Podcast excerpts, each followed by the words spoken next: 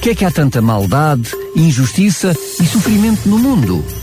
O que posso fazer para ser salva? Quando é que vai acabar o mundo? E como? E porquê?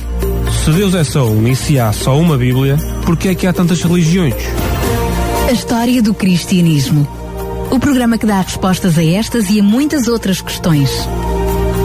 A História do Cristianismo, um programa nas tardes da RCS de Daniel Galaio, com a participação do teólogo Paulo Lima.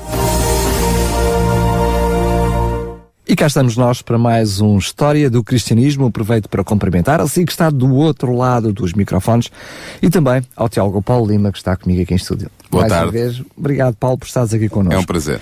Hoje vamos continuar o assunto que nos traz até aqui. Relembro que este programa História do Cristianismo está em podcast. Pode fazer o download todas as vezes que quiser e ouvir quando quiser em radiorcs.pt e assim acompanhar e não perder pitada deste assunto, como também pode receber gratuitamente em casa o livro O Grande Conflito, livro que está por, por base desta série de programas Uh, o grande conflito, portanto relembro, da história do cristianismo. Para receber gratuitamente este livro é muito fácil. Basta ligar já para nós, para o 219 10 63 10, 219 10 63 10, ou então ir até ao nosso site em radiorcs.pt e uh, fazer o pedido do livro e receberá gratuitamente em sua casa este fantástico exemplar do grande conflito.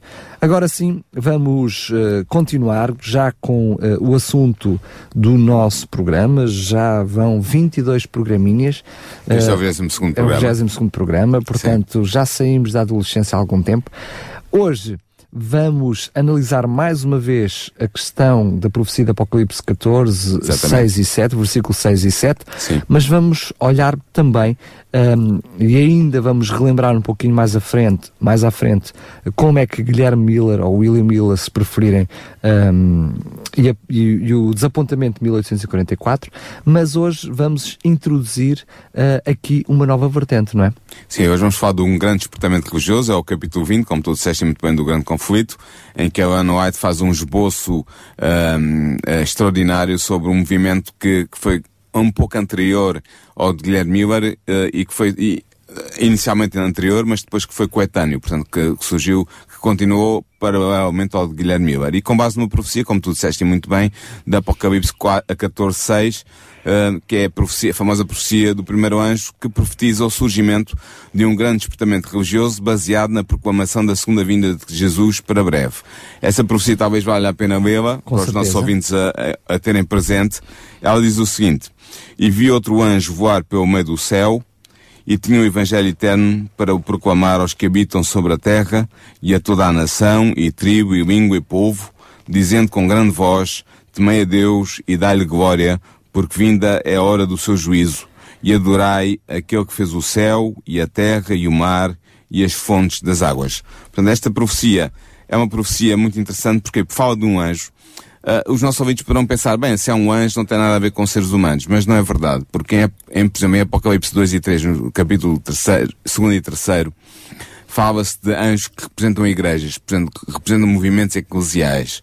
Uh, e nós sabemos também que estava profetizado por Jesus que o Evangelho seria proclamado a todo o mundo por um movimento de seres humanos criado por ele, surgido da sua pregação, e esse movimento era a Igreja, a Igreja de todos os tempos. Aliás, a, a, em resposta precisamente da grande comissão dada por Jesus Exatamente. em Mateus 28. Exatamente. Portanto, este anjo não é um anjo, não é um ser angélico celestial, mas é um símbolo que representa o um movimento humano de extensão mundial que teria esta mensagem para proclamar. E é interessante ver que a mensagem do primeiro anjo elucida-nos sobre o tempo em que este movimento deveria surgir e desenvolver-se. Porquê? Porque ele anuncia o juízo. Ele diz, porque vinda é a hora do seu juízo, do juízo de Deus. E esta mensagem devia ser, portanto, proclamada apenas nos últimos dias da história da Terra. Ora, os, nós vimos... os dias do juízo, Exatamente. do juízo final. E nós vimos precisamente no programa anterior aquilo que tinha a ver com uh, o tempo na altura e quando é que se deu esse, o início desse juízo, precisamente em 1844. Sim, já abordámos isso ligeiramente no, no programa anterior, falámos sobre isso, é verdade, sim. Portanto, mas uh, esta mensagem é uma mensagem dos últimos dias da história da Terra, porque só então é que seria verdade que, que se poderia dizer com toda a propriedade que a hora do juízo de Deus tinha chegado. As profecias apresentam uma sucessão de eventos que conduzem até ao início do juízo. É especialmente verdade no livro de Daniel, mas a parte da profecia de Daniel relacionada com os últimos dias estava selada até o tempo do fim. É o próprio Daniel que o diz em Daniel 12, versículo 4. Ou seja, só quando chegasse o tempo do fim é que podia ser proclamada uma mensagem sobre o juízo baseada no cumprimento das profecias de Daniel, nomeadamente a profecia de Daniel 8.14 até 2300 tardes e manhãs e o santuário será purificado. Falámos sobre o significado desta profecia no programa passado, portanto os nossos Correto. ouvintes poderão ir ao podcast rever esse programa. Portanto, só quando chegasse o tempo do fim é que podia ser proclamada uma mensagem sobre o juízo baseada no cumprimento das profecias de Daniel. De facto, quando chegasse esse tempo especial, o tempo do fim, segundo Daniel, muitos correrão de uma parte para outra e a ciência se multiplicará. É o que Daniel nos diz em Daniel 12, versículo 4. O que é que isto significa? Significa que quando chegasse o tempo do fim, e nós já vamos ver, vamos ver quando é que esse tempo chegou, uh, haveria um... Ou quando chega, não é? Quando chega, haveria de haver um, um aumento exponencial do conhecimento e da investigação sobre o livro de Daniel. E, consequentemente, um reavivamento. E um reavivamento muito forte com base na, na compreensão dessas profecias. Ora, o apóstolo Paulo avisou a Igreja Apostólica para não esperar a vinda de Cristo no seu tempo. Pois antes disso, o apóstolo dizia que deveria ser revelado aquilo que ele chama o homem do pecado. Está em 2 Tessalonicenses, capítulo 2, versículo 3. Este homem do pecado nós sabemos que representa o papado e assim o creram todos os reformadores, desde os valdenses até Lutero, Wycliffe, antes de Lutero, Wycliffe, Hus, Jerónimo e depois Jerónimo e de Hus, Lutero, uh, Zwinglio, uh, um, uh, o, o francês, o, não, o uh, Calvino. Calvino. Portanto, todos mas, eles acreditaram, mas... todos eles acreditaram que este homem do pecado representava o papado. E nós sabemos que a duração da supremacia do papado deveria prosseguir, segundo a profecia de Daniel e de Apocalipse, por 1260 anos. Uh, são os, os, famosos 1260 dias, ou, o tempo, dois tempos, um tempo e metade de um tempo da profecia de Daniel e do Apocalipse. E estes mil, 2260 anos começariam no ano 538 da nossa era, com a derrota dos ostrogodos em Itália, que permitiu eh, que o papado se libertasse da pressão deste povo da confissão ariana e que se tornasse liberto para implementar o, o, o decreto que o imperador da, do, do Império Romano Oriental tinha decretado dizendo que o papado deveria ser considerado como o primeiro de todos os sacerdotes de, de Deus, portanto teria a primazia na Igreja. Portanto, esta, esta data de 1538 é importante por causa disso. E esta data leva-nos, passado 1260 anos, a 1798, data também importante para determinar o fim da supremacia papal. Porquê? Porque o, o general francês Louis Berthier prendeu nessa data, nesse ano, o Papa Pio VI e o levou para o exílio, pondo fim ao poder papal que tinha durado durante 1260 anos. Portanto, a segunda vinda de Cristo não poderia ocorrer antes de 1798, que marca o início do tempo do fim, segundo as profecias de Daniel e também segundo as profecias do Apocalipse. Portanto, a mensagem da segunda vinda deveria começar a soar na Igreja a partir desta data, que marca o início do tempo do fim. Ora, uma ampla proclamação da segunda vinda nunca tinha sido realizada no passado na história da Igreja. Nem por Paulo, no início da Igreja Apostólica, nem mais tarde pelos reformadores. Lutero até dizia no seu tempo que ele acreditava que faltariam cerca de 300 anos para o tempo do fim e para a vinda de Jesus, e eu não estava muito errado sobre, sobre a data do tempo do fim. E o próprio Apocalipse, ele situa precisamente esse espaço uh, entre o capítulo 13 e o capítulo 14, ou seja, o capítulo 13 o Anticristo e o capítulo 14 precisamente... A Igreja Verdadeira, igreja... os três anjos do Apocalipse 14. Portanto, sabemos que teria que se situar alguns entre esses dois Exatamente.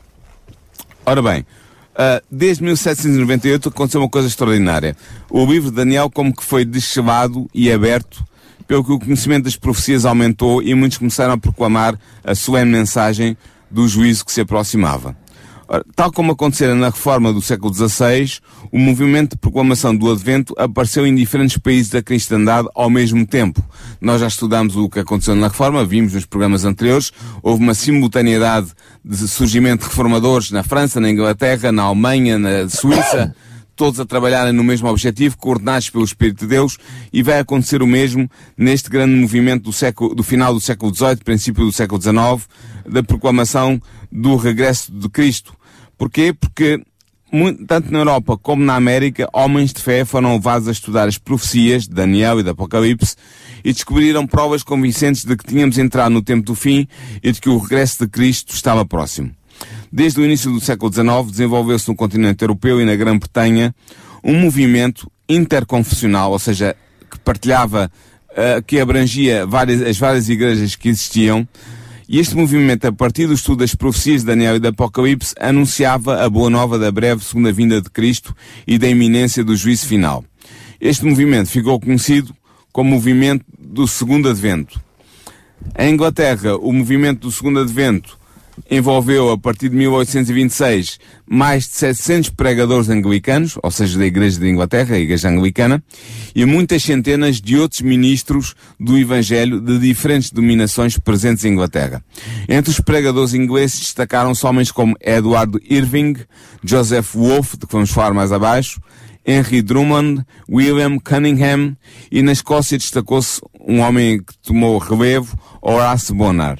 Embora em menor escala, o movimento do segundo advento abrangeu países como a Alemanha, onde se distinguiram Leonard Kleber e Johann Lutz, ou como a Suíça, onde se destacou François Gossin, uh, que, que, iremos falar também mais, a, mais abaixo neste programa.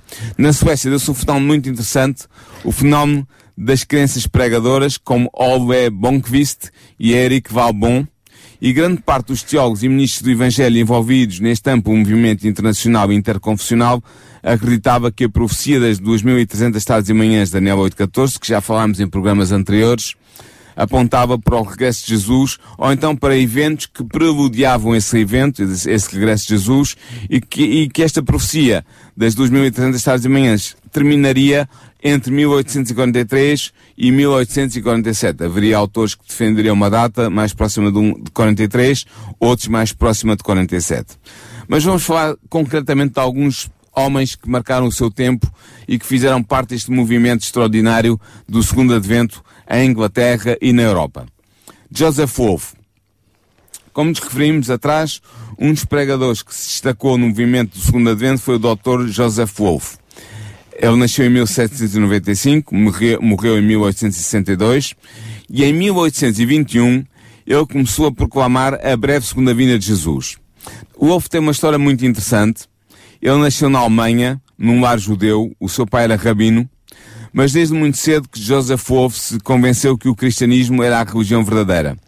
Uh, ele lembra-se de perguntar quando era pequeno, quando tinha cerca de 6, 7 anos, ao pai quem era Jesus, depois de ouvir falar neste nome, Jesus, perguntou ao pai, que era rabino, quem era Jesus, e o pai respondeu-lhe que Jesus era um judeu de grande talento, que tinha vivido na Palestina há cerca de 1800 anos atrás, e tinha sido morto por ordem do Sinédrio do Tribunal Judeu por se ter querido fazer passar pelo Messias que não era, na opinião deste, deste pai de Joseph Wolff.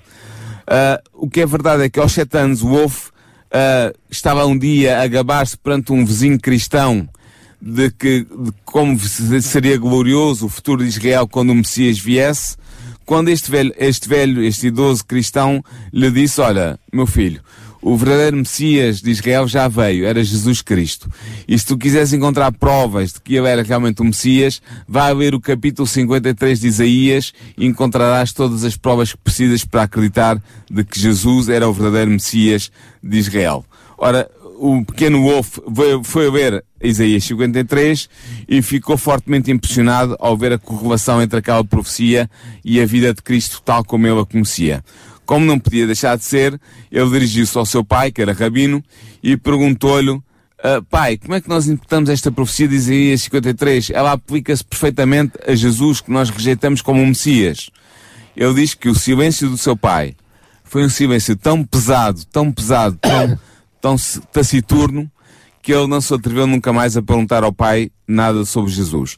Mas ele continua a, a, a, ter um desejo profundo de saber mais sobre Cristo e sobre o cristianismo. E assim, aos 11 anos, ele sai de casa, vai pelo mundo fora, aos 11 anos, notem bem, uh, porque queria conhecer a verdade por si mesmo e não ser uh, impedido de o fazer por elos familiares ou por, por respeito ao seu pai, uh, rabino e tudo mais. O que acontece é que em 1812 ele é batizado na Igreja Católica e propõe-se estudar para ser missionário para o seu povo, os judeus. Ele estuda no Colégio de Propaganda, em Roma, o colégio oficial dos missionários católicos, só que a sua posição isenta e o seu pedido de reformas na Igreja valem-lhe a expulsão.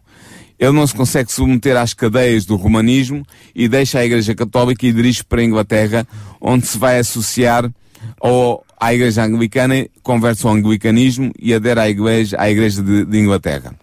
Depois de dois anos de estudo uh, no seminário, ele decide partir para o, para o Oriente em missão no ano de 1821. Ele percorre nessa primeira viagem todo o Egito, a Palestina, a Síria, a Mesopotâmia, a Pérsia, a Geórgia e a Crimeia.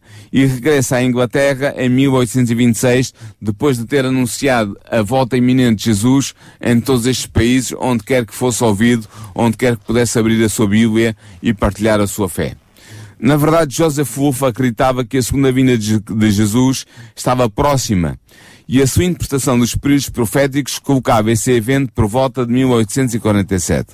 Ele proclamava nas suas viagens missionárias não apenas que Jesus era o Messias que tinha vindo, mas era também o Messias glorioso que regressaria muito em breve para vir julgar o seu povo e para, para o fazer entrar nas, nas glórias da eternidade. Em 1828, o Wolf partiu em busca das tribos perdidas de Israel. Isto é muito interessante. Ele vai em busca das tribos perdidas de que fala, uh, de que fala o, o Antigo Testamento. Uh, e vai pela Anatólia, pela Arménia, pelo Turcomenistão, pelo Afeganistão, pela Índia e pelo Egito. E em 1836 volta a partir em missão, desta vez dirigindo-se à Etiópia e ao Iêmen. Ele no Iêmen encontra um livro, um livro que os árabes do Iêmen tinham, chamado Sierra, e, e nesse livro estava referido que Jesus voltaria em breve, segunda vez, por volta de 1840. Ele também conta na sua, nos, nos, seus relatos de viagem a história de ter encontrado os recabitas no Iêmen.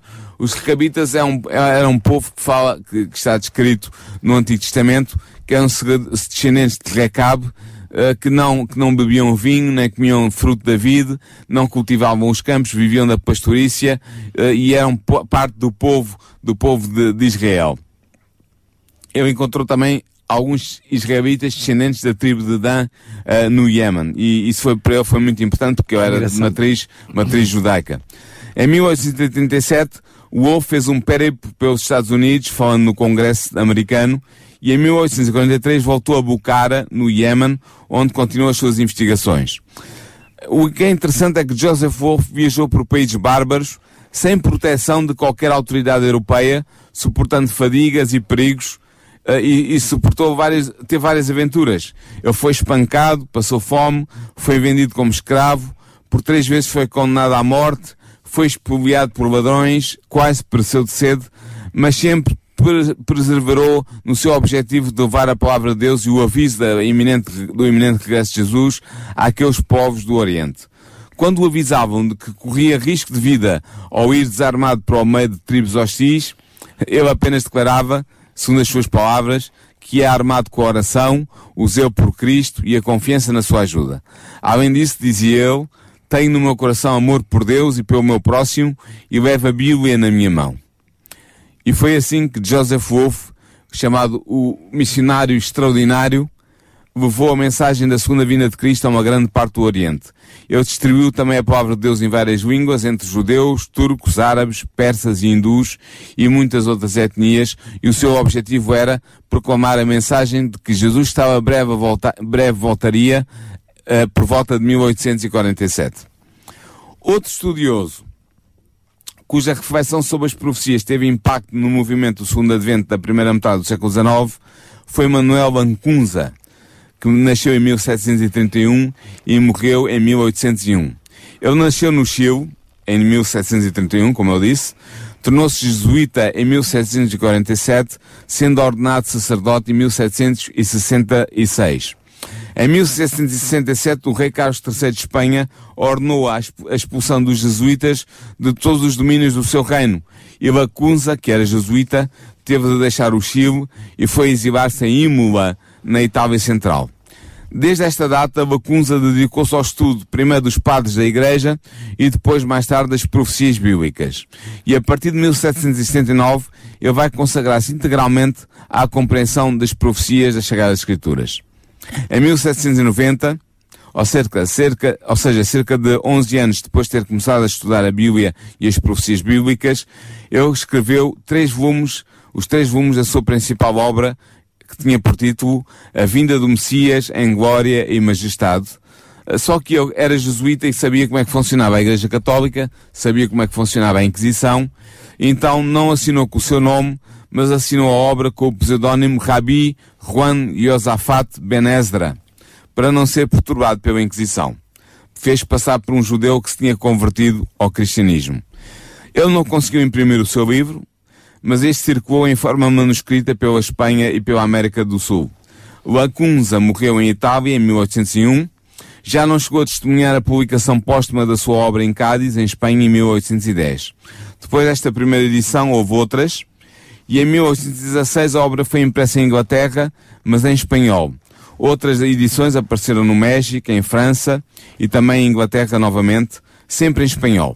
Mas é em 1827 que a obra é traduzida pela primeira vez para o inglês por Edward Irving, um destacado estudioso britânico das profecias. E é graças a isso que a obra de Lacunza, apesar de ele ter morrido no início do século XVIII, XIX, perdão, uh, apesar é, é graças a essa tradução realizada por Edward Irving que a obra de Lacunza vai encontrar uma grande difusão e, uma, e vai ter uma grande influência no desenrolar do movimento do segundo advento em Inglaterra. Sob o título The Coming of Messiah, é? Em inglês, The Coming of the, the Messiah, sim. Uh, sendo que é precisamente, como estavas a dizer e bem, que esta edição de Irving uh, acaba por fazer chegar até nós hoje também mais uma profecia muito próxima de 1844 da vinda de Jesus Cristo. É verdade que uh, esta obra teve um, um, uma grande influência. Irving era ele próprio um estudioso das profecias e diz que ele foi aprender espanhol só de propósito para poder traduzir esta obra. Vê-se assim o valor que ele, que ele lhe dava. Mas o movimento do segundo advento também foi sentido na França e na Suíça. Como eu disse inicialmente, foi um movimento europeu. Uh, François Gossin, Uh, que nasceu em 1790 e morreu em 1863, era um pastor e um teólogo protestante suíço, pregou com poder a mensagem da breve segunda vinda de Cristo. Embora tivesse inicialmente adotado o racionalismo, uh, racionalismo estéril que se fazia sentir por toda a parte na igreja do final do século XVIII e do princípio do século XIX, Gossin adere completamente à fé bíblica ao estudar as profecias. Depois de ter lido a obra História Antiga de Roland, a atenção de Gossin é traída para o segundo capítulo de Daniel. Ele ficou surpreendido e impressionado com a maravilhosa precisão do cumprimento histórico da profecia de Daniel 2. O que é esta profecia de Daniel 2? É aquela profecia em que o rei de Nabucodonosor vê uma estátua em sonho, vê uma estátua de metal, em que a cabeça é de ouro, o peito e os braços são de prata, o ventre e as coxas são de bronze, e as pernas são de ferro e os pés são de barro e de ferro e depois vem uma rocha que se desprende de uma montanha sem mão e fera a estátua nos pés e destrói toda a estátua e depois essa rocha cresce e torna-se uma montanha que abrange toda a terra. Estamos a falar dos reinos que iriam se suceder. Exatamente, eram os reinos sem que... mãos que era a vinda de Jesus. Exatamente, reino, essa estátua representava os, os impérios que iriam suceder na história da humanidade até à vinda de Jesus. O império representado pela cabeça de ouro era o império neobabilónico, do próprio Nabucodonosor. O império representado pelos braços e pelos pe pelo peito de Brata uh, era o império, um, o império uh, Medo-Persa. Depois veio o império greco-macedónio com as coxas de bronze e com a barriga de bronze era o império grego-macedónio de Alexandre o Grande. Depois sucedeu-se o império uh, romano das pernas de ferro, Uh, diz mesmo a profecia que era um império forte que esmiuçaria tudo como, os, como o ferro parte de todas as coisas, e depois haveria a divisão desse império nos pés de barro e de ferro, que representavam a invasão do, dos, dos, povos germânicos do Império uh, Romano e a sua destruição, a destruição desse Império Romano e a substituição pela a Europa das Nações, a sua divisão e a sua substituição pela Europa das Nações, que chegam até aos dias de hoje, e agora só falta para se cumprir essa profecia totalmente que venha a rocha sem, de, desprendida da, da, da, montanha sem mãos, que bate nos pés da estátua, ou seja, no, no, no período do tempo do fim, representado pelas nações da Europa dividida, uh, e será essa rocha o Jesus Cristo que trará o, o reino eterno de Deus. Portanto, Galsan encontrou nesta profecia de Daniel 2 um testemunho poderoso sobre a inspiração divina das Escrituras. E ele começou então a estudar a fundo as profecias de Daniel e do Apocalipse. Ao prosseguir este estudo, ele chegou à conclusão que o segundo advento de Cristo estava próximo. Galsan decidiu então proclamar a mensagem das profecias, mas deparou-se com o obstáculo da crença popular de que as profecias não podiam ser entendidas. E assim ele adotou uma estratégia muito interessante. Ele começou a ensinar às crianças as profecias e rapidamente as crianças estavam a comunicar aos pais aquilo que estavam a aprender. E em breve Golsan tinha a galeria da sua igreja cheia de adultos interessados em saber mais sobre as profecias. Encorajado com o seu êxito, Golsan publicou as suas lições de modo a promover o estudo dos livros proféticos nas igrejas protestantes de língua francesa e foi realmente isso o que ele conseguiu. A sua obra sobre as profecias teve um grande impacto no seu tempo. Embora se tenha tornado um dos mais distintos e amados pregadores de língua francesa, em 1830 Golsan foi suspenso do Ministério Pastoral da Igreja Reformada Suíça por ter posto de parte o catecismo da Igreja, marcado pelo racionalismo da época, e ter usado apenas a Bíblia como manual de instrução da juventude. Galsan será obrigado a deixar a comunhão da Igreja Reformada e toma parte na formação de uma sociedade evangélica e na instituição de um seminário evangélico onde virá a ser professor. Entretanto, a sua obra sobre as profecias de Daniel suscitava cada vez mais interesse na Suíça e na França, alcançando um público muito, muito vasto. Enquanto professor do Seminário Evangélico Livre, ele continuou a exercer durante muitos anos a sua influência, chamando a atenção de muitos para as profecias que mostravam que o segundo advento de Cristo estava próximo. Calção terminou a sua carreira terrestre em 18 de junho de 1863, data da sua morte, tendo desempenhado um papel importante no movimento europeu do segundo advento. Sendo que, curiosamente, quer Lacunza, quer Galsan acabam por ter um papel preponderante e influ influente também para Guilherme Miller para aquilo Exatamente. que foi uh, as profecias e o eu, estudo de Guilherme Eu penso que Guilherme Miller estaria ocorrente pelo menos de, de Lacunza, porque está, a obra estava traduzida em inglês. Sim, é mesmo na, na, na, própria biografia de Lacunza é assumida que tem uma influência muito grande no, no, no movimento milerita. Agora, na Escandinávia, a, ou seja, nos países do norte da Europa, nos países uh, escandinavos, a mensagem do segundo advento também foi pregada. De uma forma foi, muito curiosa. De uma forma muito, muito curiosa. Muitos foram levados a procurar estabelecer mais solidamente uma relação de fé com Deus, mas o clero da Igreja Luterana Oficial opôs-se ao movimento e lançou mesmo na prisão alguns dos pregadores do Advento. Em muitos lugares, um dos pregadores do Advento tinham sido silenciados, ou presos ou expulsos, Deus fez com que a mensagem fosse miraculosamente pregada através de crenças pequenas. Uh, isto agora ficamos um pouco espantados com isto, mas foi verdade. É historicamente comprovado. Dado que estas crenças eram menores, elas não podiam ser presas ou julgadas, pelo que lhes foi permitido falar sem serem molestadas nos vários países nórdicos. Estas crenças pregadoras proclamaram a mensagem da breve vinda de Jesus. Algumas delas não tinham mais de seis anos, Daniel. Fantástico a vida delas testemunhava que procuravam estar em harmonia com a palavra de Deus. Quando não estavam a pregar, elas mostravam ter a inteligência e a capacidade de crenças normais. No entanto, quando pregavam, e pregavam para largas audiências, era evidente que eram guiadas por uma influência divina pelo Espírito de Deus. O tom do seu discurso e o comportamento mudava e elas davam com solene poder o aviso de que se aproximava o juízo final, empregando mesmo as palavras das Escrituras que nós vemos no início deste programa, do, do primeiro anjo de Apocalipse 14, que diz, temei a Deus e dai-lhe glória, porque vinda é a hora do seu juízo. As pessoas ouviam as mensagens das crenças pregadoras com temor e tremor, e o Espírito de Deus falava ao seu coração. Muitos foram levados a pesquisar as Escrituras com novo e mais profundo interesse. O revivamento e a reforma suscitados pelas crenças pregadoras era tão evidente que mesmo os ministros da Igreja do Estado que se tinham oposto à proclamação da mensagem do Advento nas suas igrejas e nos seus países eram levados a reconhecer que a mão de Deus estava por detrás do movimento do segundo Advento na Escandinávia e nos países do Norte. Mas agora chegamos novamente a Miller. Como já referimos no nosso programa anterior, no, no 20 programa, falámos no 20 programa, portanto, os nossos ouvintes que queiram aprofundar o conhecimento deste pregador do Advento, do segundo Advento de Jesus na América, podem ver o nosso 20 programa, o programa número 20, uh, terão mais detalhes. Uh, o programa que se chama Um Reformador Americano. Mas, como já referimos, nesse programa coube a William Miller, ou Guilherme Miller, e aos seus colaboradores pregar a mensagem do segundo Advento nos Estados Unidos da América. Na verdade, este país, os Estados Unidos, tornou-se o centro do grande movimento do segundo advento. Foi ali que a profecia do primeiro anjo da Apocalipse 14, que nós começámos por ler no início deste programa, teve o seu cumprimento mais direto. Os escritos de Miller e dos seus associados foram levados a terras distantes.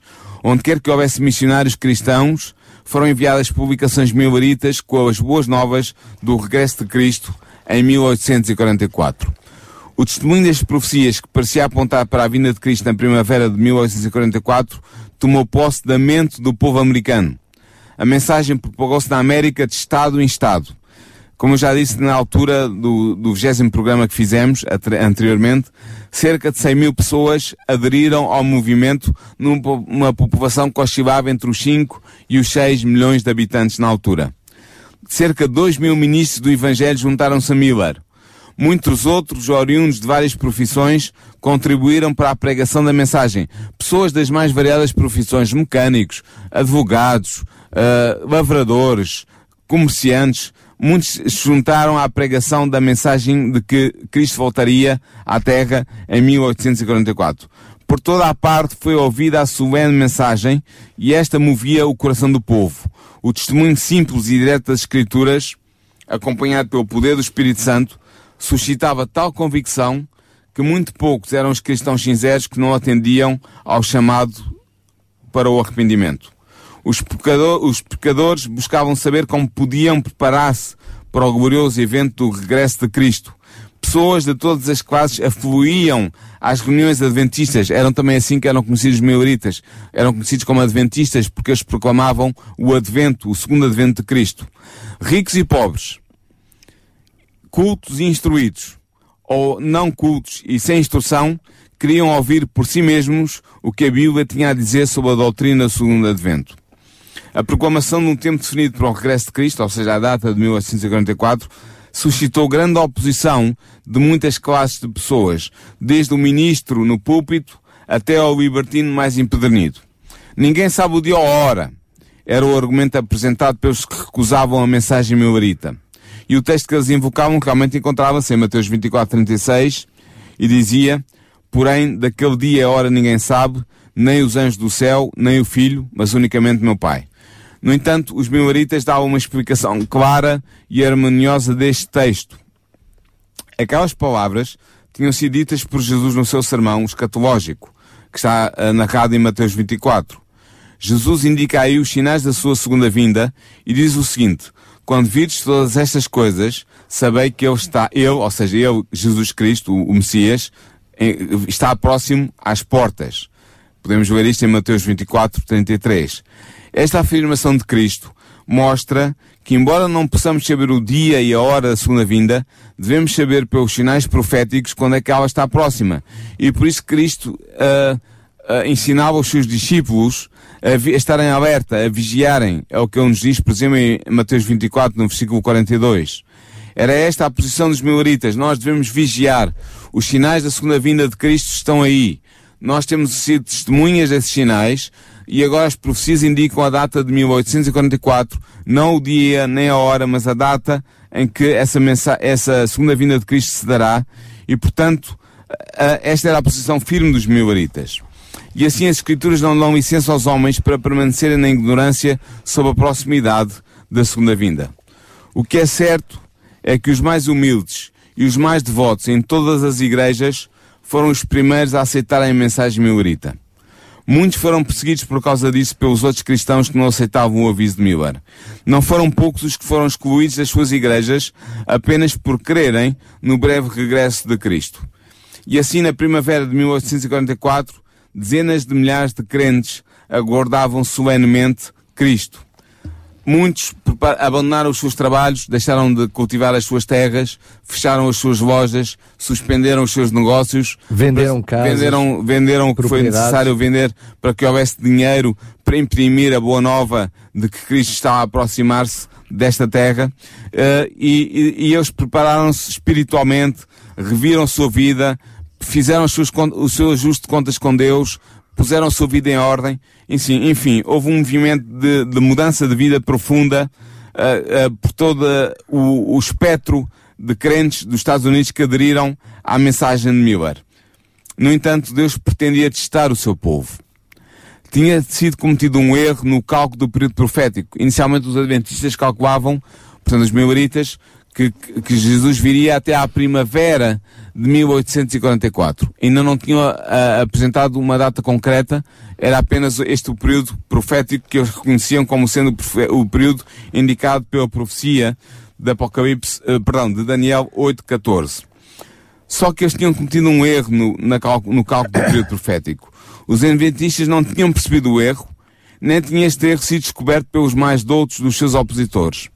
E assim a primavera de 1844 passou e Cristo não voltou. Aqueles que aguardavam o Salvador com fé e amor sinceros foram amargamente desapontados. No entanto, os propósitos de Deus estavam a ser realizados, mesmo com este desapontamento. Estava, Deus estava a testar o coração daqueles que professavam estar aguardando a vinda de Cristo. Porquê? Porque havia entre os milaritas muitos que tinham sido motivados apenas pelo medo. Tinham aderido à mensagem de Miller pelo medo das consequências de, que resultariam para eles caso eles não estivessem prontos para receber Cristo. A sua profissão de fé não tinha transformado o seu coração nem a sua vida, infelizmente, em muitos deles. E quando o esperado evento não ocorreu, quando Cristo não voltou na primavera de 1844, estas pessoas declararam que afinal não tinham sido desapontadas, pois que na realidade nunca tinham realmente acreditado que Cristo voltaria na primavera de 1844. Foram os primeiros a praguejar. Foram os primeiros a abandonar o movimento. Estes estiveram entre os primeiros a ridicularizar os verdadeiros crentes, a perseguir aqueles que se mantiveram firme, firmes na sua fé. Só que o movimento milerita não terminou com o desapontamento da primavera de 1844.